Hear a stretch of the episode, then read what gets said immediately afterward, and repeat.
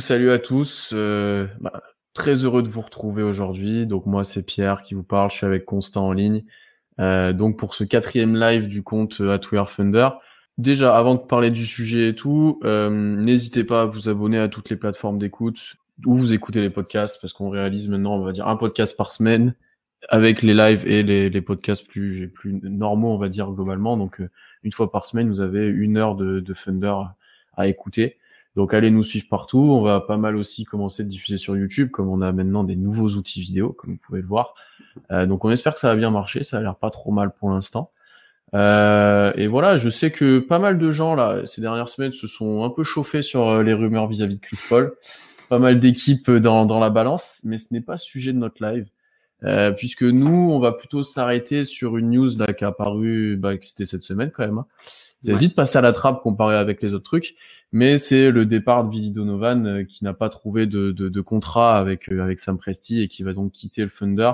Euh, on a choisi ce sujet-là parce qu'en fait, l'impact de, de, de, cette décision et de cette séparation est c'est très important, peut-être plus qu'on on en a parlé tous les deux, qu'au final le résultat du trade de Chris Paul où on voit à peu près ce qu'on va avoir au final et ça aura un impact bien entendu, mais le coach c'est quelque chose là qui, qui, c'est un dossier chaud, c'est un dossier chaud. Surtout que, que, Chris Paul, on... avant d'envisager des, des, des, trades possibles pour Chris Paul, faudrait savoir combien est le salary cap pour la hmm. saison prochaine, ce qui est même pas le cas. Donc euh, tant qu'on n'aura pas au moins des infos sur le salary cap, pourra pas prévoir des trades. Euh, et ça, c'est quelque chose qui nous a un peu barré aussi dans le fait de, de parler que de Chris Paul et des trades et de, et de l'intersaison entre guillemets. Donc voilà, euh, voilà le, le, sujet du podcast. Donc on va s'intéresser à Billy Donovan. Donc petit rappel, donc euh, euh, Presti lui avait proposé un contrat de deux ans avant les playoffs et même là c'est ce qui a dû arriver euh, et ce n'a pas abouti puisque on on a on peut on peut pas proposer je pense à Billy Donovan actuellement une équipe compétitive sur euh, pendant deux ans et ce que lui recherche je pense que lui il est plus du tout dans l'optique d'une reconstruction il est plutôt dans l'optique de de coacher une équipe compétente et contender euh, je t'avoue, et je sais que toi aussi, j'ai été plutôt surpris de cette annonce. C'était un petit peu choquant au moment où c'est sorti, euh, c'est un petit peu sorti de nulle part. Mm-hmm. euh, donc, qu'est-ce que tu en as pensé d'un premier abord, d'abord de, de, de, ce, de cette éviction, si je peux dire, de Donovan, même si c'est pas vraiment ça? Ouais, c'est plus une rupture plus cordiale départ, que réellement une... conventionnelle que autour d'une bière, de ce qui a été ressorti. des, des bières cheap apparemment. C'est ça. Euh, non, premier truc, effectivement, je pense comme toi, comme beaucoup de fans d'OKC, j'ai été surpris de, de l'annonce.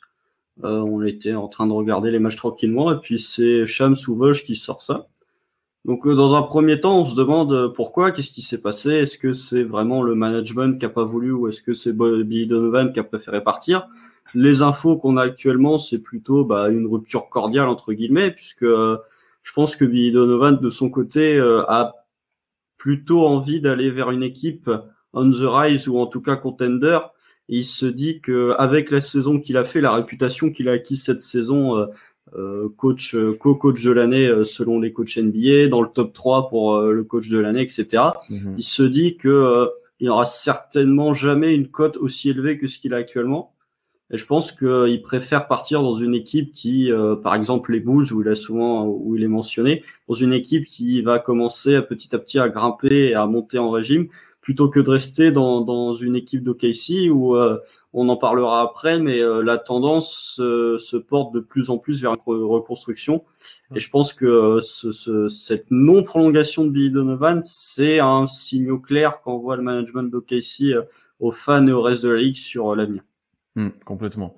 ouais, c'est, on va parler de l'impact un petit peu après, mais à surprise, moi, si je dois revenir et je vais rebondir sur une question qu'on a eue là, est-ce qu'on l'aurait prolongé euh, c'est un dilemme parce que Billy Donovan, on sait, et on va reparler, il avait des limites euh, flagrantes, notamment en playoff, euh, qui, qui toi comme moi nous a un peu embêté, surtout toi d'ailleurs. euh, mais il y a une chose qu'on ne pourra pas enlever à Billy Donovan, c'est que dans le développement des jeunes et dans leur prise de confiance, etc., il a toujours été plutôt compétent. C'est son passif aussi de coach universitaire qui fait ça. Mm-hmm. euh, donc la question ici, elle était euh, de savoir si on avait envie d'avoir Billy Donovan comme coach d'une équipe jeune en reconstruction et honnêtement, euh, vu ce qu'il y bah avait sur le marché à certains moments, vu les demandes aussi des autres équipes, parce qu'il y a pas mal d'équipes qui vont chercher un coach là mm. euh, sur cette intersaison. Avec, euh, alors certes, il y a des candidats, mais il y a pas mal d'équipes qui cherchent. Euh, du coup, c'était pas non plus une solution euh, complètement inenvisageable et complètement stupide, loin de là.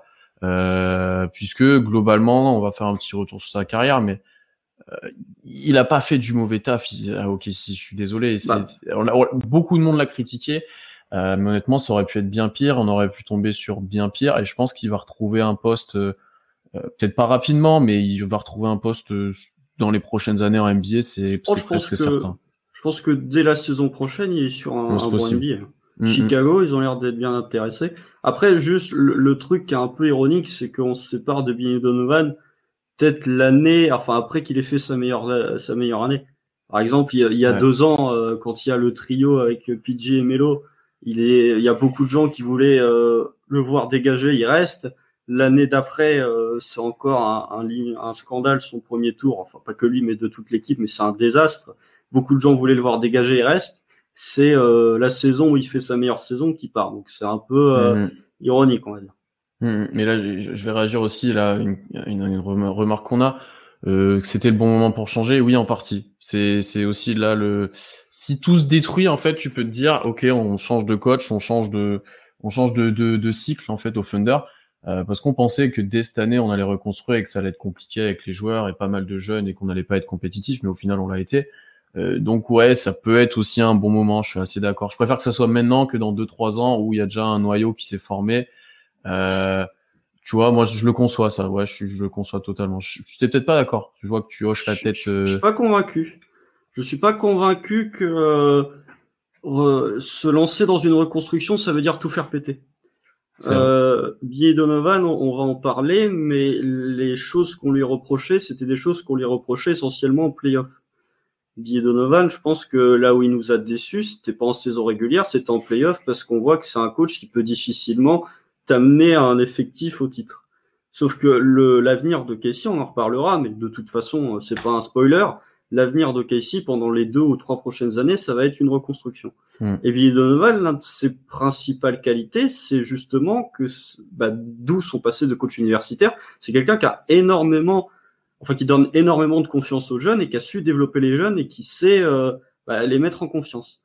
Donc je me dis que euh, pour un coach juste de recon enfin pour une période de reconstruction, je me dis que hmm. Billy Donovan n'aurait pas été si mauvais que ça, étant hmm. donné que euh, voilà, euh, techniquement, c'est enfin on va pas rechercher des victoires pendant ces deux ou trois prochaines années. Ce qu'on va chercher, c'est des jeunes qui se développent. Et Billy Donovan était fort dans ce domaine-là.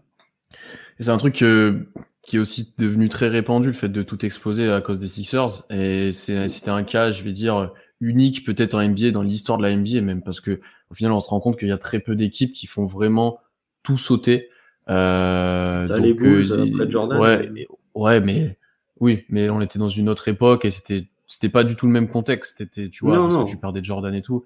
Donc, euh, ouais, c'est, faut pas avoir non plus cette image-là de tout détruire. Je suis d'accord avec toi, mais si lui déjà de base était pas était pas pour le projet, je pense que c'est quelque chose qui est très important dans une reconstruction d'avoir quelqu'un de très investi qui croit à la chose et qui a envie de, de faire monter le truc. Euh, je, ça, je, le conçois totalement. Euh, si on fait un petit retour sur sa carrière, comme tu as dit, de toute façon, ce qui lui est reproché, encore une fois, c'est pas le, le, le, développement des jeunes ou comment il les a utilisés, encore une fois, c'est euh, c'est plutôt en playoff. Euh, mm-hmm. Déjà, il arrive en 2016 avec euh, KD et Westbrook, c'est une année où on aurait dû être champion. C'est pas vraiment de sa faute si on l'est pas, on va dire. Euh... Bah, même au-delà de, de, ce qui se passe en playoff, il arrive dans une situation compliquée. parce que lui, dernière année de KD, ouais. Et puis même, les coachs universitaires, généralement, c'est eux qui sont les stars et pas les joueurs. Mm. Et là, le, le, le, le arrive dans un effectif où, dès sa première année, il doit gagner un titre et où il arrive dans un effectif où tu as déjà deux superstars qui, qui, qui monopolisent toute l'attention. Donc c'est mmh, compliqué d'exister quand tu as un joueur comme Westbrook et euh, KD dans ton effectif. Mmh. Et KD qui suscite toute l'attention de la ligue et toute le parce que il y a ça, parce que dernière année de contrat, voilà. Donc très compliqué cette saison-là. Du coup 2017 tout explose, il a un effectif complètement différent, pas forcément très homogène, loin de là, pas forcément très compétent et c'est surtout ben, le show Westbrook euh, comme on l'a vécu. Hein. Donc, bah, il laisse euh, les son, seul truc de coaching entre guillemets, c'est que dès le début de saison, il s'est dit je vais laisser euh, Westbrook faire tout ce qu'il veut. Hmm. Il lui a donné carte blanche. je mets en place l'air bon pour lui. Je fais voilà, c'était et Westbrook a bien répondu pour le coup à ça, mais euh, oh, clairement oui, euh, mais on peut pas juger cette saison-là sur Billy Donovan, hormis le fait que c'était tellement la saison de Westbrook que je vois pas trop ce mm, qu'on mm, peut lui mm, reprocher à Billy Donovan. Il a fait ce qu'il a pu, quoi. Et surtout, il a laissé Westbrook faire cette saison historique. Complètement. Euh, après, encore un tout nouveau effectif euh, pour 2017-2018, euh, avec arrivée de Paul George, arrivée de Melo, donc encore quelque chose de complètement différent. ça a commencé de cliquer, il y a la blessure de Robertson, etc. Cette année-là, encore une fois, c'est c'est pas l'idéal hein, en tant que coaching, hein, bien que encore une fois les critiques apparaissent de plus en plus fortes parce que ah. euh, en playoff, euh, voilà. cette saison-là, euh, je veux bien qu'il y ait la blessure de Robertson, mais bon, c'est quand même pas ouf pendant quasiment l'intégralité de la saison, playoff inclus. Là, pour le coup, je suis d'accord sur le fait qu'on pouvait commencer à émettre quelques critiques et, je sais pas ton avis à l'époque, mais moi, au moment où on se fait sortir par Utah, Billy Donovan, déjà, j'avais plus trop envie de le voir à la tête de d'OKC. après, après c'était pas le seul fautif. Voilà, c'est qu'il y avait des grosses contre-performances de joueurs. Euh, il y a Paul George. Il y avait Melo tout, que, qui, est, qui est benché. Il y avait pas mal de choses. Euh, voilà. Et moi, j'avais encore ce sentiment de 2016 où, mine de rien, en 2016, Billy Donovan, il, contre les Spurs, euh, il coach mieux que Pop, simplement, hein, tactiquement. Euh, enfin, en 2016, il fait une bonne campagne de coaching, honnêtement. Et, tu vois, tu avais encore, moi, je pense, cette euh, réputation-là. Et 2017, il pouvait rien faire, de toute façon. Donc, euh, voilà. Donc 2018, oui, ça commençait déjà de monter un petit peu euh, les critiques. Et par contre, là où je te l'ai dit aussi en, en off, c'est l'année dernière. Mm. donc deuxième année de Paul George, effectif beaucoup plus stable, arrivée de Schroeder, il y avait du talent, il y avait de quoi faire. et là, là, là c'est là, là c'est problématique parce qu'en playoff c'est pas bon, loin de là. Euh, mm. la saison régulière, il y a peu de choses montrées, alors qu'il y a des moments, tu te dis ah ça y est, ça clique et après ça repart. Euh, la, saison régulière de l'année dernière, c'est surtout euh, là pour le coup, je vais défendre Billy Donovan, ce qui n'arrive pas souvent, mais la saison dernière, ce qui nous freine, c'est vraiment la blessure de Paul George après le All-Star Break. Mm. Quand il commence à se faire mal à l'épaule, parce que sinon, avant, on est troisième à l'ouest. Hein, mm, on est solide. Ouais, là, ça fait un... Donc, tu vois, là, même, même là, t'as encore un contexte à mettre en, en en parallèle de, de, son taf, mais au final, lui aussi, il est fautif encore une fois sur, sur cette fin de saison. Et après, cette année, euh, ben, pas grand chose à lui reprocher. On en a parlé un petit peu dans notre précédent podcast. Ben, cette problématique playoff où nous, on a des soucis avec les rotations, les ajustements. Les temps morts. Les temps morts aussi, ouais. Euh, mais ça, on le savait déjà. Mais dans le développement des jeunes, cette année, c'est parfait. Euh, en collaboration avec Chris Paul, encore une fois, il faut le mentionner. Mais il n'y a rien à dire sur cette saison, en fait. Bah, comme tu l'as dit, c'est un peu paradoxal que ce soit cette saison au final qui, qui s'en aille, ou là où bien d'autres c'était plus compliqué. Même les, les, autres années, si tu regardes euh, les, les jeunes qu'a mis en avant Billy Donovan depuis qu'il est arrivé, depuis qu'il est arrivé au KC, t'as mm. Jeremy Grant, t'as Terence Ferguson, t'as Midou Diallo, t'as Lou Gensdort, t'as Shea Gidius Alexander, t'as Darius Baisley. C'est plein de jeunes qui ont tous réussi à des niveaux différents, mais Billy Donovan n'a jamais hésité, même Josh Justice, il a jamais hésité à leur donner confiance et à les mm. propulser parfois dans des rôles qui étaient très importants. Dort, c'est un two-way contract. Bidova n'a jamais hésité une seule seconde à le propulser dans le starting fight. Ouais, dès, l'un de ses premiers matchs, euh, direct dans le 5, euh, avec un gros taf sur... Euh, alors je mélange tout le temps, je sais plus si c'est contre Portland ou Utah, mais... je crois que c'est Portland le premier match. Parce qu'il quand Mitchell et Lillard et McCollum d'affilée, je sais plus dans quel ordre c'est, mais en gros, dès le début, il a des grosses responsabilités, il est bien utilisé. Donc là-dessus, il a vraiment été bon. Euh, il y a eu du nouveau en attaque par rapport aux mm. années précédentes avec le changement d'effectif. Défensivement, il y a le line-up à trois meneurs. Voilà, il y a eu défensivement, là pour le coup, c'est quelque chose aussi peut-être que dans, dans, dans, sa politique de coaching, dans ce qu'il peut vendre aux futures franchises qui vont s'intéresser à lui, défensivement sur ces années, que ce soit individuellement ou collectivement, on a été quand même solide très solide ah, sur ces tout, quasiment toujours solide. Hein. Même l'année où il y a juste Westbrook, euh, défensivement, on est ultra solide. Hum, hum, hum, alors Même cette année, alors qu'il n'y avait pas forcément des défenseurs de fou, on était quand même, euh, on était quand même dans le dans la première partie du tableau en termes de defensive rating. Donc. Euh. Tu mets un line-up à trois meneurs, t'as Gallinari en 4, euh, voilà, et tu te retrouves dans des bonnes défenses. C'est qu'il y a du bon travail collectif. Et quand tu vois la discipline qu'on a eu dans la série contre Houston, par exemple, par rapport aux fautes, enfin, il y a pas mal de choses où tu sais que ça a été bien coaché. Et là-dessus, il faut rendre à à Donovan ce qui appartient à Donovan, si je peux dire. Ah, clairement. Mais après, euh, défensivement, autant il est capable de t'installer une vraie mentalité et une vraie euh, tactique, autant en attaque, j'ai quand même de sérieuses réserves. C'est plus compliqué. c'est compliqué. les systèmes de Billy Donovan, il y en a. Il fait des très bons systèmes en remise de touche. Hmm. c'est peut-être parce qu'il y avait Denis Schroeder aussi, donc on a. Ouais, mais même les années d'avant, il y avait des trucs cool pour Paul George. Tu te souviens Oui, oui, il y avait des, trois points dans le corner, il y avait, il y avait des, des bons trucs. Donc il a, il a des bons systèmes. Parfois, il a des, des bons systèmes en fin de match aussi. Alors sur une action où il faut marquer, euh, pas que cette année, hein, même les années d'avant où mm. tu te retrouvais. Euh, la différence entre cette année et les années d'avant, c'est que les systèmes étaient les mêmes, et cette année on rentrait les tirs la plupart du temps. Là où mm. les années d'avant, c'était Abrines qui manquait, c'était euh, Melo qui manquait, enfin bref.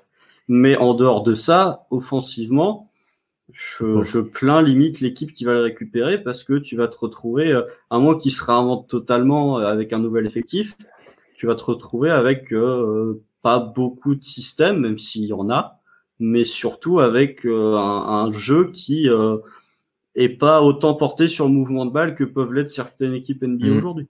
Mmh, mmh.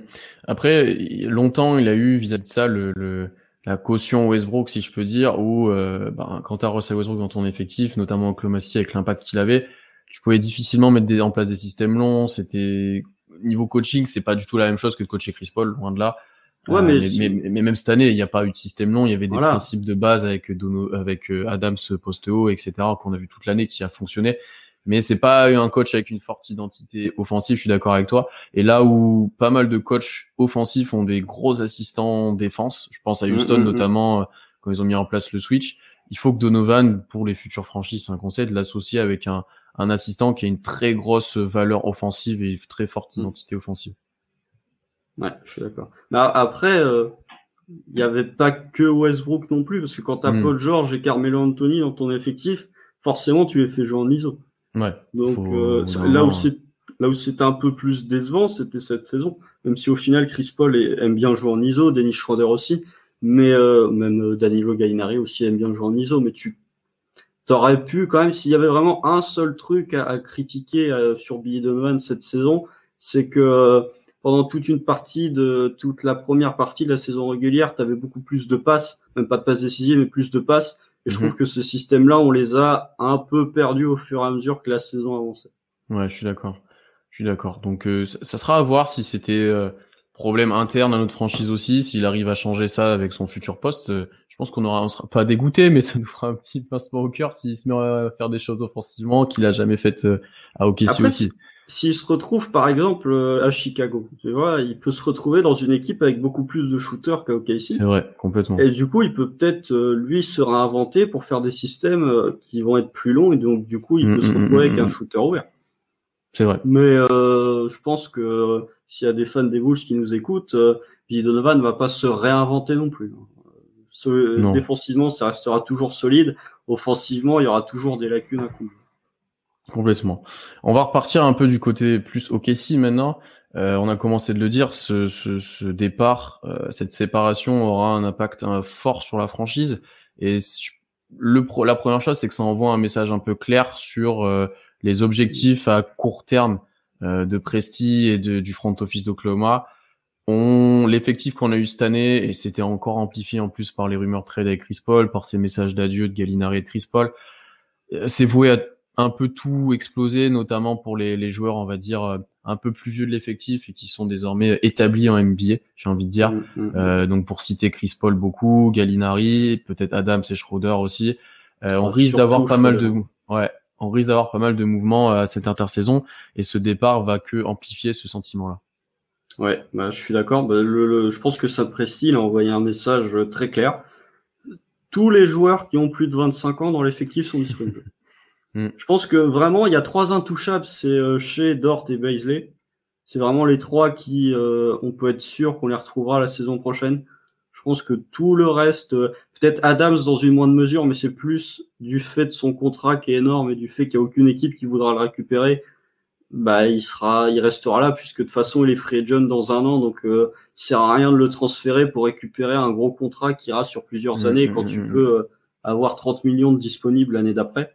Mais euh, je pense que euh, voilà, Chris Paul, euh, que ce soit lui ou la franchise, je pense que les deux savent pertinemment que c'était une belle saison, mais que ça peut pas durer comme ça. Surtout là, vu la valeur de Chris Paul, je pense que sa, sa valeur, elle sera jamais aussi haute que ce qu'elle est actuellement, mais s'il reste une saison de plus. Euh, Schroeder, c'est pareil, il a une cote qui est énorme. Il, il lui reste un an de contrat, donc euh, c'est prendre le risque de le perdre. Voilà, euh, Gallinari, euh, Gallinari va pas rester non plus. Donc vraiment, ça envoie un message fort qui est que tous les joueurs à OKC, tous les vieux joueurs, en tout cas ceux qui sont établis, comme tu as dit en NBA, sont disponibles. Et que là, vraiment, pendant deux, trois ans, et, surtout cet été, on va, ce qu'on va rechercher quand on va faire des trades, ce sera vraiment des joueurs dans leur contrat rookie et des tours de draft. Mmh, mmh.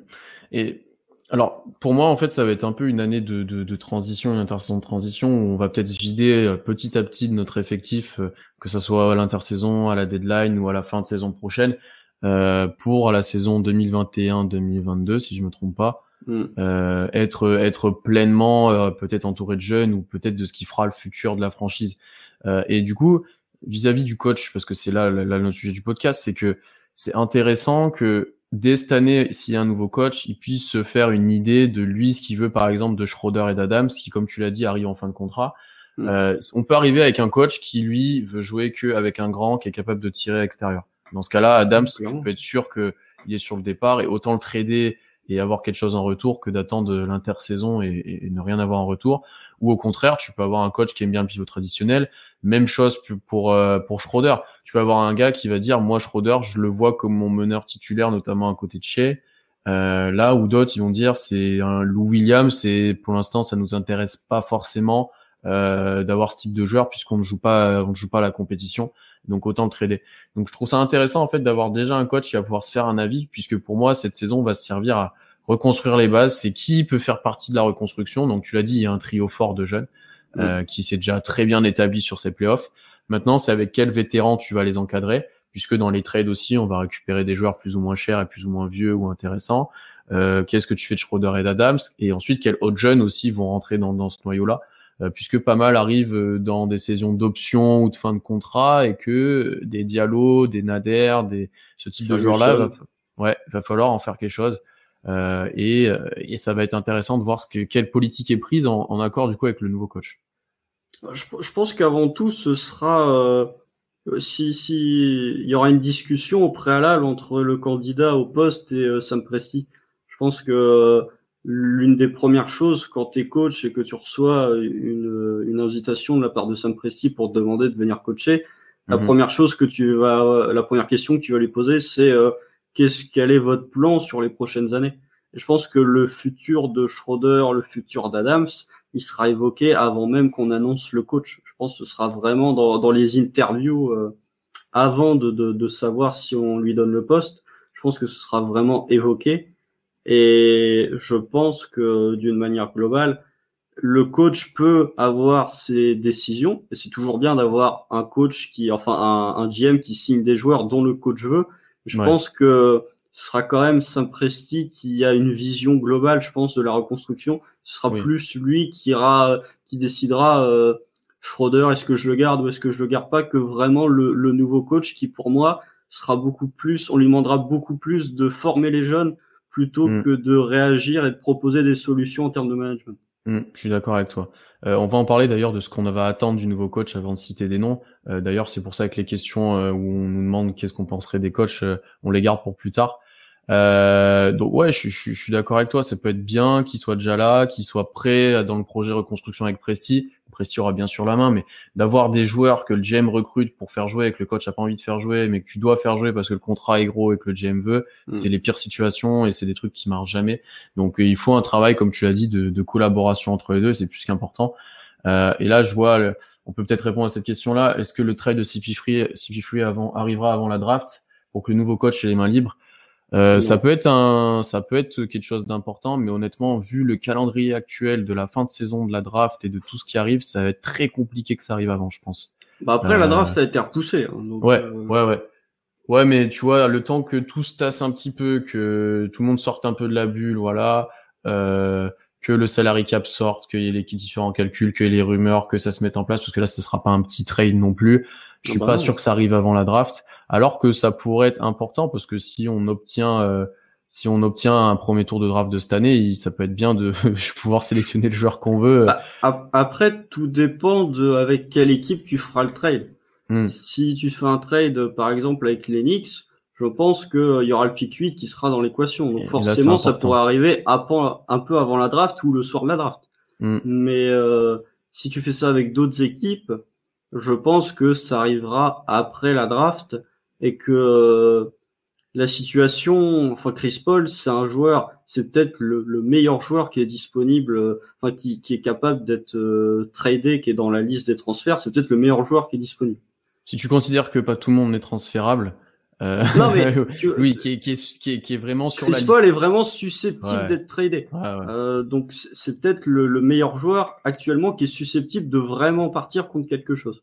Et je pense que euh, malgré tout, malgré la saison qu'il a fait, il a quand même, il va quand même toucher 41 millions euh, la saison prochaine, 44 dans deux ans.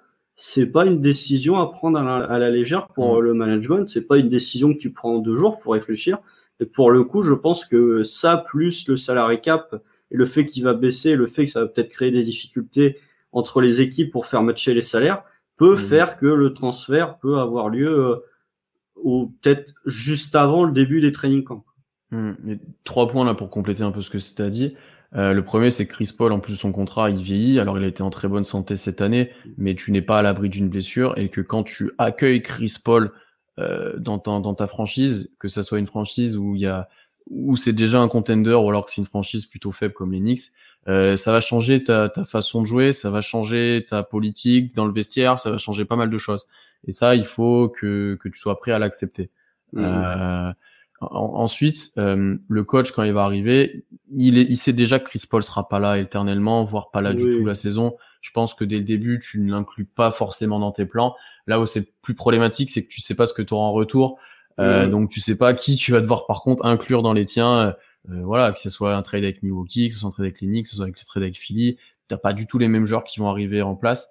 Hmm. Euh, donc, donc, donc ça, c'est peut-être la petite problématique, euh, la petite problématique à ce niveau-là. Et le dernier point, c'est que euh, un truc à pas sous-estimer par rapport à cette intersaison, que ce soit pour les coachs, mais surtout pour les joueurs, les trades, et ça on aura l'occasion d'en parler, c'est que la bulle sera probablement eu un impact énorme sur les relations entre joueurs, sur qui veut jouer ensemble, sur qui, sur pas, pas mal de choses et qu'on n'a peut-être pas idée d'en fait de tout ce que ça va provoquer. Parce que quand on voit Team USA déjà ce que ça fait, imaginez quand toutes les équipes sont au même endroit, dans le même hôtel, dans, enfin c'est incroyable. Du coup ah, ah. là-dessus, c'est ah. compliqué. Après, tu peux aussi te dire que euh, ça fonctionne pour les joueurs, mais ça fonctionne aussi pour les GM.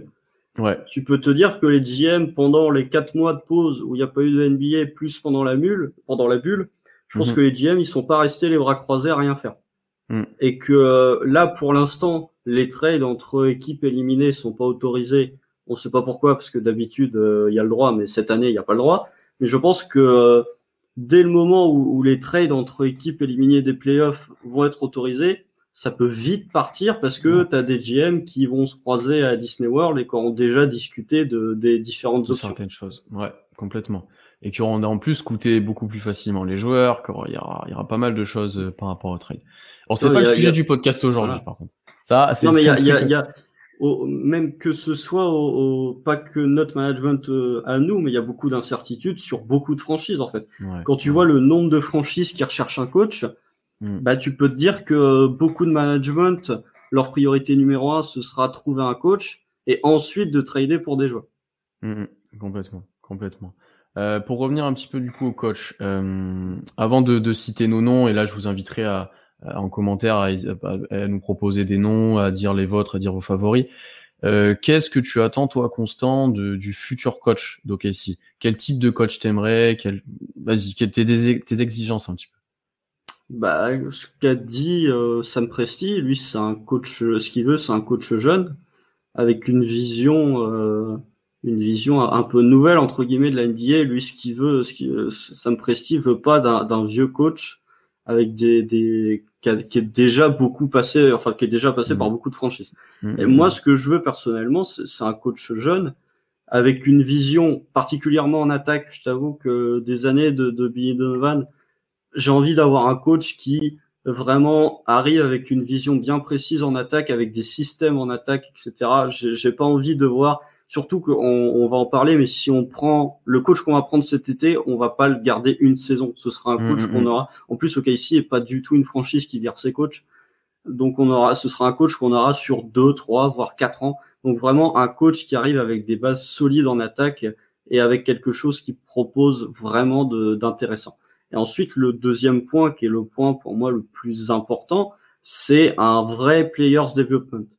Un coach qui, qui, a une relation très saine avec les, les, jeunes, qui a pas peur de leur donner de, de leur donner bah, du temps de jeu, euh, qui a pas peur de tester des jeunes, qui a pas peur parfois de leur taper sur les doigts quand ça va pas, mais qui, qui est toujours dans le soutien, qui est toujours euh, ah voilà quoi, c'est pas un coach qui, qui si on a un effectif par exemple cet été qui sera un peu euh, un peu bâtard dans le sens où euh, avec les trades tu peux te retrouver avec des vétérans, des jeunes, euh, etc. Je préfère avoir un coach qui va pas du tout faire jouer les vétérans, quitte à faire jouer des jeunes beaucoup beaucoup. Donc c'est vraiment ce que ce que je demande, c'est un coach qui va vraiment développer une, une relation forte et importante avec nos jeunes qui va leur permettre de se développer. Ça et une vision en attaque parce que euh, tu peux pas en NBA euh, attaquer, mal attaquer et espérer gagner quelque chose. Hmm. Non, je te rejoins sur plusieurs points, hein, mais ça, c'est, je pense que c'est évident pour la plupart des fans. Euh, en plus, pour rajouter par rapport à Presti, veut quelqu'un du coup qui sera passionné par le projet, donc hmm, c'est hmm. forcément quelqu'un de nouveau, comme tu l'as dit, quelqu'un qui s'investira dans l'Oklahoma. Je pense que c'est important vis-à-vis du marché qui est Oklahoma vis-à-vis de comment aussi fonctionne la franchise depuis quelques années. Il a besoin de quelqu'un qui investit et qui est pas juste là pour euh, se montrer ou pour voilà. Ça, ça c'est évident. Donc bien sûr, le côté euh, développement des joueurs, c'est un aspect primordial. Euh, donc ça peut se faire aussi via des assistants avec qui il sera associé. Hein. Mais c'est un, c'est un tout, c'est un tout où tu dois permettre, bah, comme cette année, de, de, de, développer des joueurs, de leur donner leur chance. Euh, et ça, c'est un truc que tu m'as dit en, en, en, off, mais si cette année tu as donné la confiance à des joueurs comme Baisley et que l'année prochaine ils ont moins de confiance, ils ont moins de rôle et tout, leur développement il en sera qu'affecté et ça risque d'être plutôt négatif. Donc ça c'est très important de, de dès l'arrivée du nouveau coach qui, qui prennent en compte ça et qui permettent ce développement là. Euh, bah, vas-y. C'est surtout, excuse-moi de te couper, mais puisque là tu parles des jeunes, c'est le point que, que, que j'évoquais en off, c'est que même pour les jeunes, un changement de coach, c'est pas rien. C'est pas rien, surtout quand t'es rookie, euh, Dort et Baisley, euh, ils ont passé leur saison 1 bah, avec euh, Billy Donovan en coach et en saison 2, en saison sophomore. Là où tu peux vraiment progresser entre ta saison rookie et ta saison sophomore, tu vas te retrouver avec un coach qui aura peut-être pas euh, les mêmes attentes vis-à-vis de toi, avec qui tu n'auras peut-être pas la même relation. Tu n'auras plus Chris Paul qui euh, sera un substitut du coach et qui pourra te former. Donc hmm. quand c'est un joueur comme Shea qui a déjà, déjà vécu un changement de coach, qui a déjà vécu un transfert, un changement d'organisation, je m'inquiète pas trop. Quand c'est des rookies comme Dort ou Baisley, enfin Dort, il doit beaucoup de choses à Billy Donovan. C'est lui qui l'a mis dans le starting five, comme je l'ai dit. Est-ce que euh, si tu prends un nouveau coach, il fera autant confiance à Dort Je sais pas. Je sais pas. c'est vraiment le, choix du coach sera euh, capital, bien plus que les joueurs qu'on pourra récupérer pendant cette mhm. intersaison. Hmm. Donc ensuite, je te rejoins sur l'aspect offensif où on a besoin de voir autre chose à OKC. On a eu trop de saisons basées sur des ISO, basées sur. Je pense qu'il y a besoin de voir autre chose. Je dis pas de jouer comme les Spurs ou de jouer comme les Warriors ou voilà, mais de, de, de voir autre chose offensivement de ce qu'on a ce qu'on a vu jusqu'à maintenant. Et moi, j'aimerais quelque chose basé un peu plus sur de l'intelligence dans le jeu plutôt que de, du, des ISO et des choses comme ça. Regarde ce, que, euh, ce que fait euh, Boston. Je vais pas citer Miami parce que Miami c'est fou, et ce que fait Boston, c'est pas non plus des systèmes euh, incroyables. Enfin, je veux dire, il n'y a pas euh, à chaque fois que Boston marque un panier, tu dis pas waouh quel système de ouf, mais c'est c'est toujours très intelligent. Parfois, tu as des systèmes qui vont être un, peu plus complexes, mais ton fond de jeu, le fond de jeu des Celtics est toujours très bon, hmm, hmm, même si c'est pas des systèmes incroyables. Et ça te maximise euh, tous tes joueurs. Ça, c'est quelque chose qui est important pour moi. Ça met, voilà, ça implique tous tes joueurs. Voilà, complètement, complètement. Euh, et voilà, en fait, tu as vite fait le tour des exigences que tu peux avoir. C'est quelqu'un qui, qui, développe les jeunes. Moi, après, j'aimerais aussi quelqu'un qui tente des choses. Euh, pas forcément une vision nouvelle ou analytique, ça, ça il peut avoir une vision plus classique, mais quelqu'un qui tente. C'est-à-dire que quand faut mettre Baisley au poste 5 sur 25 minutes parce que c'est ce qu'il faut pour gagner, bah tu le fais. Quelqu'un qui a pas peur de jouer small ball, quelqu'un qui a même pas genre joué grand, peut-être si ça sera la solution, euh, de tenter des line-up euh, bizarres, de faire des trucs. Tu vois, vraiment qui s'adapte euh, qui tente, qui innove un petit peu en fait, qui innove dans, dans pas mal de choses, que ce soit voilà de, de deux côtés du terrain. Et ça, je pense que n'importe quel coach, selon la vision qu'il a, même un coach classique peut le faire. C'est juste qu'il faut qu'il ose et qu'il s'en donne les moyens de ça, euh, ce qui est rarement le cas. Il y en a beaucoup qui restent sur leur standard. Donc moi, c'est plutôt quelqu'un qui serait ouvert et qui est pas matrixé. Qu'on, je prends l'exemple ultime de Houston, qui est pas matrixé dans une chose et qui est obligé de mourir et de vivre par ça. Quelqu'un qui ah, est adaptable. Houston, c'est un cas différent puisque même ton, ton GM est matrixé par ça. Donc, euh, et ton effectif du coup et tout ce qui va avec. Voilà. J'ai pas envie qu'on tombe là-dedans. Ok, si par exemple, c'est quelque chose moi qui qui, qui, est alors qui est intéressant à vivre, je pense, mais qui, qui peut être très frustrant, mais qui est intéressant de voir parce que c'est quelque chose de poussé à l'extrême. Mais c'est pas quelque chose que, que j'aimerais avoir dans la franchise que je suis, par exemple. Bah non, mais après le, le, le point positif, c'est que quand tu arrives dans une reconstruction, bah tu, tu peux te permettre de tenter des choses puisque de toute façon euh, que tu gagnes ou que tu perds le match ça changera pas grand chose donc justement arriver dans, dans une franchise qui est en reveal total tu peux te permettre de, de tenter des trucs mhm. Euh, on va on va parler maintenant de nos de nos choix un petit peu de, de coach puisqu'on a on a dit nos exigences. On a tous les deux fait un top 3 euh, donc n'hésitez pas vous aussi à dire quel coach vous aimeriez avoir ou qui vous plairait et autres. Euh, bon, sans, sans, on fera notre top 3 après, mais déjà sans trop de surprise, toi et moi, on a le même top 1, c'est Kenny Atkinson, euh, parce que il a un peu le profil qui correspond à tout ce qu'on a dit avant, le développement des jeunes, il a très très bien fait à Brooklyn, où il a valorisé un effectif qui avait très peu de valeur euh, à certains moments. Euh, bon coach d'attaque. Euh, Très bon coach d'attaque. Très bon coach d'attaque, très demandé d'ailleurs. C'est peut-être ça qui sera qui sera peut-être compliqué à voir si on arrive à l'obtenir, s'il est intéressé par le projet. Euh, c'est un très bon coach de reconstruction. C'est honnêtement, c'est ah ce serait ce serait l'idéal, je pense, euh, vu les candidats qu'il y a. Ah, clairement, clairement. Et puis même, euh, euh, on parlait tout à l'heure d'une mentalité défensive. Je dis pour le coup, Kenny Atkinson, c'est un vrai meneur d'hommes. Il y a mm. une vraie mentalité. Tu regardes Brooklyn, hormis bah, cette saison où il y a Kyrie et KD qui arrivent, mais les saisons d'avant, quand il n'y avait pas de superstar dans cet effectif, Kenny Atkinson, il avait imprimé une vraie mentalité et une vraie éthique à ses joueurs. C'est-à-dire mm. qu'à l'entraînement, euh, ça rigolait pas, même à l'entraînement, ça rigolait pas du tout. En attaque, même si euh, j'ai des réserves sur le fait que Kenny Atkinson, il a quand même fait une énorme saison avec Brooklyn. Mm. Les saisons d'avant, c'était pas non plus, c'était bien. Avec l'effectif qu'il avait, c'était bien, mais c'était pas non plus la folie. C'était penché analytique aussi. Ça, il faut le mentionner, c'est un petit peu analytique. Mais, mais euh, ce que j'aime beaucoup chez Kenny Atkinson, en tout cas ses systèmes offensifs, c'est que lui est plus, enfin sa, vision en attaque, c'est beaucoup de mouvements de balle. Il a bien impliqué tous les joueurs en attaque et ça, pour le coup, ça me donne envie de voir ce qu'il peut donner. Et ensuite, oui, bah, de toute façon, pour une reconstruction, c'est euh, quasiment le coach parfait. En tout cas, c'est le mmh. meilleur coach disponible actuellement parce que euh, il a déjà fait une reconstruction, parce que je pense que lui, pour le coup, je sais pas s'il a vraiment envie de d'être un coach étiqueté reconstruction, mais je pense que euh, bah sur les équipes qui ont besoin d'un coach, c'est surtout des équipes qui sont contenders ou pas loin. Et vu mmh. l'expérience qu'a été Brooklyn cette saison, je suis pas convaincu que les équipes qui cherchent un coach se dirigeront vers lui prioritairement. Là où nous, je pense que c'est celui qui est tout en haut de notre ouais. Après, faut voir ce que lui veut. Tu vois, c'est là au moment où j'ai le doute que j'ai j'ai le sentiment que lui voudra avoir autre chose qu'une construction où justement il a commencé à avoir cette réputation de coach euh, euh, pour pour reconstruire et pour former des jeunes. Et peut-être que justement il veut pas rester dans, dans là-dedans et avoir une équipe compétitive pour montrer qu'il est capable. Et pour le coup l'une des limites d'Atkinson pour l'instant c'est un petit peu la même que Billy Donovan c'est qu'en playoff il a pas montré énormément d'ajustements il a pas montré énormément de choses pour l'instant après bien qu'il avait un travail difficile. Ouais. Non, oui. non mais même euh, c'est difficile de, de le juger sur une série de playoffs. Oui oui oui. Et puis de toute façon, le, il était largement inférieur à l'équipe adverse en plus. Voilà.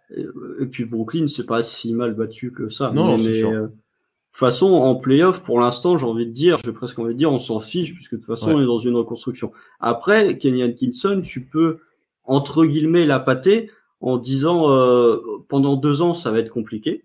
Tu vas galérer parce qu'on va être en reconstruction. Par contre, au bout de trois ans ou au bout de quatre ans, tu peux te retrouver avec un effectif qui est vraiment bon et OKC va pas dire bon bah ça y est merci pour la reconstruction salut hmm. on va prendre un autre coach donc lui pour le coup il peut faire deux ans où il va un peu galérer mais au bout de la troisième ou de la quatrième saison il peut vraiment se retrouver avec une équipe un peu comme les Pélicans quasiment euh, en tout cas qui est capable de faire quelque chose d'intéressant qui est capable de d'aller en playoff et là pour le coup il peut perdre cette étiquette de, de coach seulement de reconstruction pour devenir un vrai coach NBA hmm.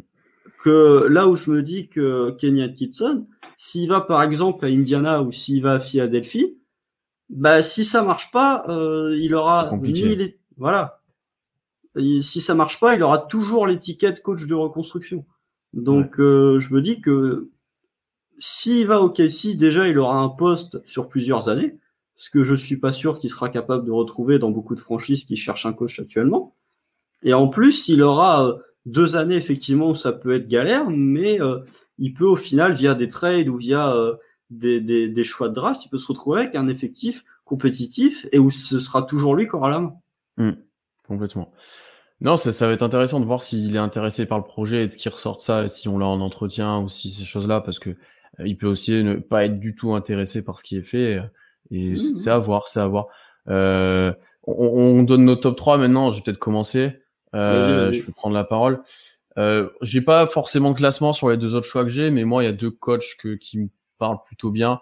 Le premier, c'est Jay Wright, le coach de Villanova, donc un coach universitaire, qui est dans des rumeurs euh, qui viendrait peut-être en NBA, mais comme tu me le mentionnes souvent, il a refusé Philadelphie. Mm. Euh, pourquoi ce coach-là? Parce que, bah, encore une fois, développement des joueurs euh, très fort avec un coach, avec ce coach-là. Euh, Villanova, si vous regardez pas trop la NCAA, moi je regarde pas énormément, mais c'est l'équipe qui pour moi joue le mieux. C'est des cursus longs pour chaque joueur et chaque joueur qui ressort, c'est des joueurs euh, intelligents sur le terrain. C'est des qui savent jouer au basket, qui sont pas les meilleurs talents, qui ont pas les meilleurs profils athlétiques, etc. Mais ce sont tout le temps des joueurs utiles, des joueurs euh, voilà qui savent qui savent vraiment comment attaquer, comment défendre, très complets. Euh, donc c'est là qu'on voit qu'ils ont été très bien formés sur leurs quatre ans de passage à la fac. Euh, et c'est quelqu'un qui, quand on regarde Villanova jouer, très basé sur sur sur comment bah, je vais gérer le backdoor, comment je vais me démarquer, comment je vais gérer le pick and roll. C'est très intellectuel un petit peu comment il joue. Et ça c'est quelque chose moi qui me parle vraiment. Euh, bon là la problématique comme euh, on a commencé de le dire c'est euh, c'est d'arriver à le recruter et de le faire sortir de Villanova où il a un, je pense globalement un impact monstrueux sur tout ce qui est fait là-bas. Je pense qu'il a carte blanche à Villanova donc euh, c'est compliqué. Et puis puis coach universitaire aussi bon. Hmm. La transition entre l'université et la NBA peut être compliquée pour certains. Il y a des très bons exemples, euh, il y a des moins bons exemples pour le coup. Ah. Euh, Demandez aux Bulls du coup ce qui se sont passés dernièrement. Oui, euh... Demandez aux Cavs aussi ce qui s'est passé. Voilà, c'est donc euh, ça, ça peut être quelque chose de compliqué. Et après en termes d'assistants, il y en a pas mal qui tournent qui tournent en ce moment euh, en tant que candidat dans pas mal de franchises. Udoka me plaît bien. Euh, de par bah, son passif d'assistant, le lien qu'il pourrait avoir avec Presti, il y a pas mal de choses. Lui, il a l'air très demandé et très très recherché. Je pense que c'est quelqu'un qui s'est qui a montré des très bonnes choses en tant qu'assistant, mhm. euh, qui saura être proche des joueurs euh, de par son profil, qui saura bien les développer et je me dis que quelqu'un comme ça, lui, il sera ouvert comme je l'ai envie, tu sais, pour pour pas mal de choses, pour pas d'ajustements et de choses comme ça. Mm euh, ouais, c'est la vision que j'en ai. C'est pour ça que moi, je suis plutôt, j'aime bien, j'aime bien ce profil-là aussi. Ouais. Ouais, bah, je, je suis d'accord avec toi. Bah, moi, c'est c'est mon c'est mon Udoka. Euh, parce que euh, les assistants euh, des Spurs, quand ils deviennent coach, sont souvent très bons quand même. Très souvent. Que ce, soit Budenholzer, euh, même Borrego à Charlotte, il fait un, taf qui est vraiment pas, euh, qui est vraiment pas mauvais. Donc euh, voilà. Après, bon, assistant à Philly, le point positif, c'est que Philly va prendre un nouveau coach, donc forcément, peut-être qu'au niveau des assistants coach, bah, ça va tourner et que lui peut se retrouver disponible. Je vois pas. En fait, ce que j'aime bien chez, chez Udoka, c'est que au-delà du fait que c'est un ancien assistant de pop, ce que j'aime bien et ce qui me fait le mettre en deux, c'est que c'est un assistant qui a de la valeur. On le voit souvent, euh, Indiana, quand ils ont révélé leur shortlist, shortlist où il y a 12 personnes, donc est-ce que c'est vraiment une shortlist? Mais bref, Udoka était dedans. Euh, donc, mais c'est un, un, quelqu'un qui a de la valeur, mais qui a pas trop de valeur pour être courtisé par d'autres équipes. Tu vois, l'exemple, les, les, il y a, je pense qu'il y a beaucoup de gens qui y pensent, c'est Becky Hammond un autre, une autre assistante de pop. Pour le coup, je pense qu'elle a trop de valeur pour pouvoir être intéressée par le poste de Casey. je pense qu'il y a des équipes qui vont lui proposer un, ou en tout cas qui vont vraiment la placer au-dessus du Doka dans, dans, leur liste de coachs à recruter. Ouais, parce que ça, on, le sait aussi, il y a tout l'aspect médiatique que ça aura, bien entendu, comme ça sera oui, même, euh, coach. Après, après c'est pas tactiquement. Euh, tactiquement, si elle est autant courtisée, c'est parce je pense qu'il y a, du, niveau. Et, je pense par contre qu'elle, elle sera beaucoup plus intéressée, encore une fois, par une reconstruction que par un contender. Si je sais pas, c'est. Ouais, mais mais je pense que je suis d'accord avec toi, mais je pense qu'il y a des équipes qui seront entre guillemets on the rise ou contender, qui seront capables de lui proposer hmm, un, job de head coach, là où Doka j'ai des doutes. Ok. Non, non, je, je, je, vois totalement, je vois totalement. Tu vois. Euh, euh et en plus, pour euh, juste finir sur Udoka, euh, si on fait un trade avec les Sixers, il retrouvera des joueurs du coup sur le. je, je, suis pas convaincu qu'on fasse un trade avec les Sixers, mais c'est autre chose. et du coup, ton autre choix, ton troisième choix. Eh ben, ça va peut-être surprendre, mais c'est Juwan Howard, euh, qui est à Michigan. Bon, alors lui, pour le coup, c'est peu probable qu'il vienne, puisqu'il a dit euh, il y a un mois, je crois, qu'il n'était pas du tout intéressé par le fait de coacher une équipe NBA. Mais euh, pour changer un peu de Jay White, parce que euh, quand tu refuses les Sixers, euh, pour moi, je, je, je pense pas que tu sois intéressé à l'idée de venir à OKC. Après, peut-être que lui peut se dire aux Sixers, j'aurai les mains liées parce que j'aurai le Tom Brandt au-dessus de moi et que j'aurai à gérer Simon Embiid là où en allant à OKC, j'ai un peu carte blanche aussi pour faire une reconstruction et j'ai pas de, de grosse personnalité dans mon effectif, donc je pourrais un peu gérer. Mais je pense que, que Juwan Howard, c'est un, un, un coach qui, qui, a du talent à Michigan et qui a déjà été euh, cité, son nom a déjà été cité plusieurs mhm. fois euh, les années précédentes en termes de, de joueurs qui potentiellement pourraient passer à être coach en NBA. Et je trouve que euh, bah déjà c'était, il était assistant de Spolstra à Miami au, au, moment du, du Big Three avec LeBron, Wade et Bosch. Donc quand tu es assistant de Spolstra, je pense que tu apprends deux trois ficelles comme quand tu es assistant avec Pop. Et je trouve que euh, dans ce registre de coach jeune, qui est capable d'avoir une vraie vision du jeu, il pourrait être intéressant. Mmh. Après, euh, même reproche que sur Jay Wright, moi j'ai quand même des réticences sur les coachs universitaires. Bien sûr. Parce que euh, dans effectivement, si tu tombes sur Brad Stevens, bon bah c'est super. Si tu tombes sur Jim Boylan, non, si tu tombes sur Fred Hoiberg, pardon, c'est moins super.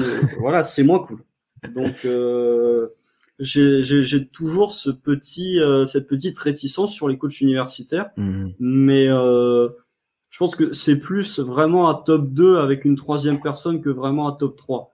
Si on n'a pas Atkinson, je serais très content d'avoir Udoka. Mais euh, si on n'a ni l'un ni l'autre, je vais peut-être commencer à regretter Billy Donovan. Billy Donovan d'ailleurs qui était aussi un coach universitaire avant pour ceux qui Oui, bah, c'est quelque chose qu'on a déjà tenté et qui pour le coup a plutôt bien marché de notre côté. C'est pas le pire. Loin de là, très, très loin de là. Euh, on va piocher un peu dans les noms de candidats maintenant. Alors par rapport à ça, je vous invite à, lire un article de Joe Musato, euh, l'un des insiders d'Oklahoma, qui a fait, qui a cité 50 candidats de, pour le poste. En fait, il a cité tout le monde. euh, mais du coup, on va piocher un petit peu dedans. Alors déjà, j'ai vu pas mal de, de questions, enfin de commentaires sur euh, Brett Brown. Euh, c'est quoi ton avis sur lui? Moi, je suis. Alors, il a fait une reconstruction à Philly, je suis d'accord. Par contre, là, Philly est monté, mais ils ont quand même, ils avaient des joueurs d'un calibre qu'on n'est pas prêt d'avoir pour l'instant ou sur plus tardivement. Et en fait, cette reconstruction, elle s'est basée sur bah, le fait que tu as bite, tu as reçu Simmons, et je suis pas spécialement convaincu au final par ce qui a été mis en place euh, offensivement. Alors défensivement, oui, mais offensivement, je suis pas convaincu. ouais, complètement. Mais offensivement, je suis pas convaincu. Et au final, dans le développement des joueurs, il y a eu quand même quelques ratés. Si t'enlèves MB des Simmons, euh, au final, est-ce qu'ils ont développé tant de jeunes que ça? Je suis pas si sûr. Hein. Robert Covington, quand même. Ouais, si. Ouais, oui. C'est un nom drafté, euh, bon. Ouais. C'est le oui, j'avais oublié, mais oui, celui-là. Robert Covington et Dario Saric, euh, les deux quand même se sont bien épanouis à Philly. Hein. Après, Saric, euh, drafté pas excessivement haut, mais c'était un top prospect européen depuis pas mal d'années. Hein. C'était un oui, peu. Oui, mais des top prospects européens. Euh, ah, il y en a qui ont bien planté. Il y en a qui ont bien planté. Tu vois. Saric, je crois, il fait deux ans en Europe à partir du moment où il est drafté. Il reste encore deux ans en Europe. Je pense qu'au moment où il arrive en NBA, tu devais pas en avoir beaucoup qui croyaient encore en lui. Ouais, je comprends. Ouais. Non, je suis dur avec Brown, mais j'ai pas. Bah, je, suis d'accord avec toi. En fait, le, le, problème que j'ai avec Brett Brown, c'est pas tant tactiquement, c'est surtout dans la relation qu'il pourrait avoir avec Sam Presti. Mm Je suis pas convaincu que Brett Brown soit un coach qui se plie vraiment à ton GM. Je pense que euh, lui, c'est plutôt quelqu'un qui a une forte personnalité. On l'a vu euh, l'année dernière. apparemment, il y a quelques histoires avec Jimmy Butler. Donc, je, je, suis pas convaincu. Après, faut donner du crédit à Brett Brown, c'est que euh, le process, je pense qu'il aurait pas du tout été aussi efficace à partir du, enfin efficace jusqu'au moment où Elton Brand a décidé de faire n'importe quoi avec l'effectif, mais il aurait pas été aussi efficace si tu n'avais pas eu Brett Brown en tant que coach. Je pense que Saminki euh, doit, et on doit lui le, créditer pour le process et ce qui était devenu Philly. Je pense que Brevard aussi, il faut le créditer. Le créditer. Après, euh, si on revient à ce que je voulais comme coach, moi je voulais un coach avec une forte personnalité en attaque, ce qu'il n'y a pas Brad Non, ça c'est sûr. Donc tu peux te retrouver avec un coach à la entre guillemets Billy Donovan qui sera, qui va te mettre une vraie mentalité en défense. Par contre, en attaque, tu vas un peu rester sur ta fin en disant oh, c'est pas terrible. Hum, hum, hum. je, suis complètement d'accord. Du coup, ouais, je suis, on n'est pas complètement emballé par par cette idée-là, bien qu'on la conçoit, on va dire. Ouais, puis même lui, je suis pas convaincu qu'il soit ultra intéressé à l'idée de, de, partir dans une reconstruction. Je suis pas, je suis pas sûr non plus. Euh, Est-ce que tu aurais d'autres noms qui t'intéresseraient ou on peut déjà parler un petit peu des peut-être des promotions internes euh, mm-hmm. parce que souvent, enfin souvent non, pas, pas spécialement, mais ça peut être l'objet d'une promotion interne en fait le, le, le, poste qui se libère. Alors on n'a mm-hmm. pas eu de, de moment d'intérim. Euh, là où quelqu'un aurait pu s'affirmer un petit peu. Mm-hmm. Euh, et en fait, quand on fait le tour un petit peu des assistants qu'avait Billy Donovan. Euh, on va enlever Marc Degno, qui lui était le coach de la G-League, donc qui avait fait des bonnes choses en G-League d'ailleurs, il avait été nommé coach de l'année, mais qui va probablement suivre Billy Donovan puisqu'il le, il le suit depuis Florida. Euh, donc si Billy Donovan trouve un nouveau poste, euh, il risque de partir avec lui. Euh, et après, c'est des coachs qui n'ont pas forcément eu de très longue expérience au sein d'OKC, à part certains, et pas forcément de longue expérience au sein de, de euh, notamment en tant qu'assistant. Euh, mm, après, il y, a, toujours l'énigme Mochix, que est-ce qu'il a envie de coacher, est-ce qu'il veut rester ce, ce, papa des joueurs, si je peux dire. Je pense que on, recherche vraiment un coach jeune, donc euh, Mochix, je pense que euh, j'allais dire Bidovan, mais je pense que le, management d'OKC va pas vouloir s'en séparer et le gardera. Ah oui, je pense qu'il sera là. Ouais, ça, oui, je pense que vraiment son rôle à Mochix, c'est vraiment assistant coach.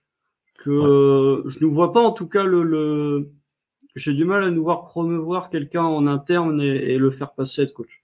Hum, hum, hum, Après, c'est toujours possible, hein, mais je vois pas vraiment un, candidat, on pourrait dire, lui, pour le coup, il a vraiment le niveau pour être coach dès la saison prochaine. J'ai du mal aussi. Après, j'aimerais euh, voir un Nick Collison s'il est intéressé par ça en tant qu'assistant, pas coach. Euh, pour un peu transmettre ce côté Thunder, parce que maintenant les anciens du début, on va dire, euh, il y en a plus énormément je pense que ça peut être cette figure lui aussi paternelle dans le futur euh, pour les jeunes. Il pourrait être intéressant, mais je suis d'accord avec toi qu'en interne, euh, il n'y a pas de candidat qui s'affirme un petit peu, euh, un petit peu dans, dans, dans ce groupe-là. Euh, ouais, je sais pas. Si, si, en commentaire vous avez d'autres noms, mais euh, ne pas sous-estimer. Ouais, Dave. Ouais, ouais. ouais.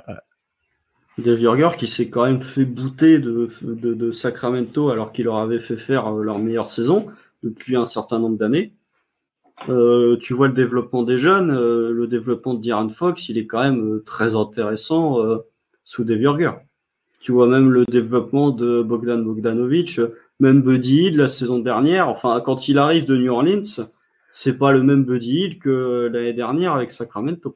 Mmh, mmh, Donc, si, si, tu restes encore dans une optique de, de players development, il peut être intéressant. Après, euh, il y a des limites.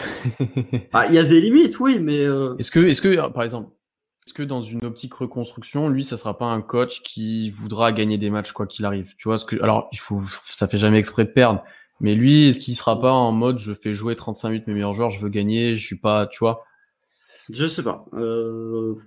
Parce qu'à un moment, je crois qu'il avait cette réputation, si je me trompe pas. Hein, euh, oui, oui, bah, oui, bah, il avait la réputation aussi de court-circuiter les GM parfois, euh, voilà. Ça, ça, c'est pas terrible, mais euh, je pense que euh, si tu, tu vois, je préfère me retrouver avec Dave Yorger qu'avec euh, Nick McMillan, par exemple, hmm. ou Alvin Gentry.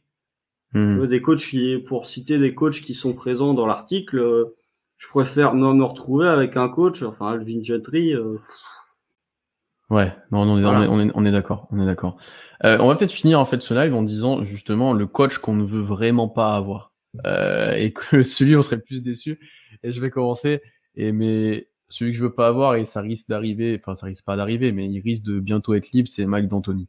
Euh, parce tu que veux pas de Mike D'Antoni? Non, parce que comme j'ai dit en fait, alors déjà vu du point de vue des Rockets, c'est des fans de, ça a l'air d'être très compliqué avec Mike D'Antoni en termes d'ajustement playoff, etc. On n'est pas non plus sur quelque chose de grand. Ah euh, développement des joueurs. Alors il y a eu du développement des joueurs, on peut citer Harden hein, qui s'est énormément développé à Houston. Euh, mais c'est peut-être pas le meilleur coach parmi ceux qu'on a cités. Mais par contre, en termes de de politique de jeu, je suis pas, je suis pas convaincu, je suis pas convaincu de, de ce qui peut être fait. Ah non, bah moi je suis pas d'accord non, non plus, mais après, je pense pas que Mike D'Antoni sera vraiment. je pense que Houston, désolé pour les fans de Houston, je pense vraiment qu'il va prolonger à Houston. il y a que là où, où il peut rester. Il y a que là où de toute façon il aura carte blanche. De toute façon, qui, qui d'autre que Mike D'Antoni pour coacher cette équipe de Houston? Il y a personne. Donc euh, voilà. Mais après, euh, il a quand même développé des joueurs, mais le problème euh, des joueurs qu'a développé Mike D'Antoni, des jeunes joueurs qu'a développé Mike D'Antoni, faut remonter à Phoenix limite ou ou avec des jeunes, il a fait des avec Boris Dio, avec euh, Soudemayer, il avait fait des trucs qui étaient super, mm, mm, mm, mais ça commence un peu à remonter. Donc euh, après, Mike D'Antoni a souvent coaché des équipes qui étaient contenders.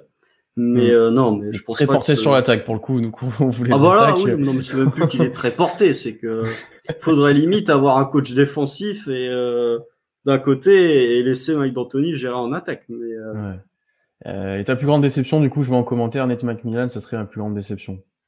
Non, ce serait pas ma plus grande déception. Après, Nate McMillan était coach au Sonics si je dis pas de bêtises. Je sais pas s'il était coach au moment où Sam Presti était en place. Sam Presti devait être dans l'orga, mais il n'était pas de GM, à mon avis. Je suis pas assez bon historiquement pour te répondre. je crois qu'il était coach des Sonics, ça c'est sûr, au moment où c'était euh, Realen, etc.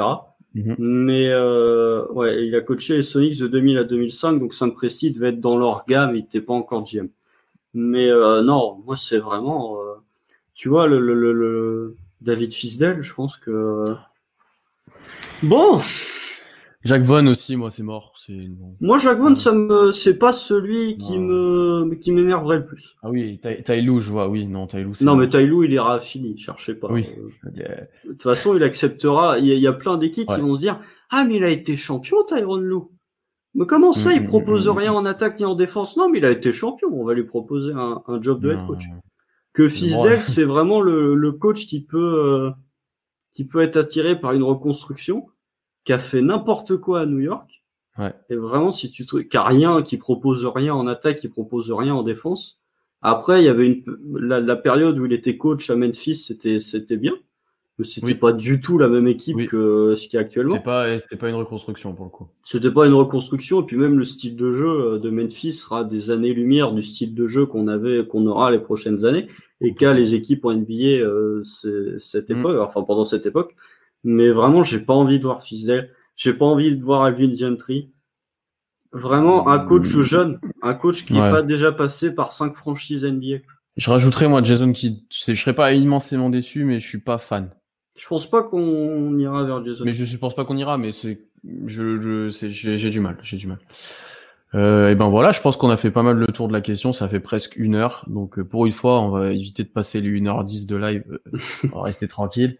Euh, on va se tenir bien sûr informé de, ben, d'abord de cette recherche de coach qui risque de s'intensifier petit à petit, notamment avec la fin de saison qui arrive, et bien sûr, on n'a pas parlé aujourd'hui, mais des trades qui s'amplifient, des rumeurs, des ah, on, on, en pas, on fera un gros live intersaison à partir du moment où on aura ah. le salarié. C'est exactement. Quand on aura le salary cap, bien sûr, on, réagira s'il y a trade, bien sûr, bien entendu. Ah bah s'il y a euh, trade, oui. Mais, de toute façon, je pense pas qu'il y aura trade avant d'avoir des infos sur le salary cap. Non, non, non. Et là, il y a trop de trop de non-informations, trop de rumeurs différentes pour qu'on puisse s'y attarder. Mm. Et donc, euh, merci à tous ceux qui ont suivi le live. Euh, J'espère que ça vous a plu. Le live sera bien sûr disponible en replay, ben très vite en vidéo et un peu plus tard en audio. Euh, donc je vous rappelle, abonnez-vous partout pour nous suivre, de plus en plus de contenu. On a passé les 5000 abonnés. Et d'ailleurs, euh, on a fait un petit jeu concours pour gagner une casquette du Thunder. Donc n'hésitez pas à aller RT pour essayer de gagner la casquette. Mm. Euh, vous êtes de plus en nombreux à nous suivre, du coup c'est cool. On continue de grandir petit à petit. On vous proposera toujours plus de choses. Et du coup, bonne intersaison à tout le monde, puisque désormais, OKC est éliminé. Voilà, c'est malheureusement comme Houston maintenant. Euh, Est-ce qu'on aurait fait on n'aurait pas fait, fait, spécialement mieux que, je pense, face aux Lakers, on va être honnête. Hein. Au niveau euh, du score final de la série, je pense pas. Au niveau du contenu. Score des matchs, peut-être. Ah oui, oui, oui, Je pense que jamais on aurait pris euh, ce qu'ont pris les Rockets. Mmh. Mmh. Mais, Mais après, euh, juste pour conclure, et vu que tu parles des Rockets, qui aurait pu dire il y a un an qu'OKC se retrouverait dans une meilleure situation que Houston? Ouais, complètement. Parce que là, Houston, c'est même plus qu'ils se sont bloqués, c'est qu'ils peuvent plus rien faire. C'est assez compliqué pour eux. Mm. Donc on est, on est un peu pas en position de force, mais on a une très bonne situation. On peut commencer de reconstruire. Ça va être très intéressant à suivre. Donc euh, on va le suivre tous ensemble. On va vous proposer pas mal de choses pour ça. Donc euh, voilà, n'hésitez pas à interagir avec nous comme d'habitude et, et à très vite, à très bientôt. Salut.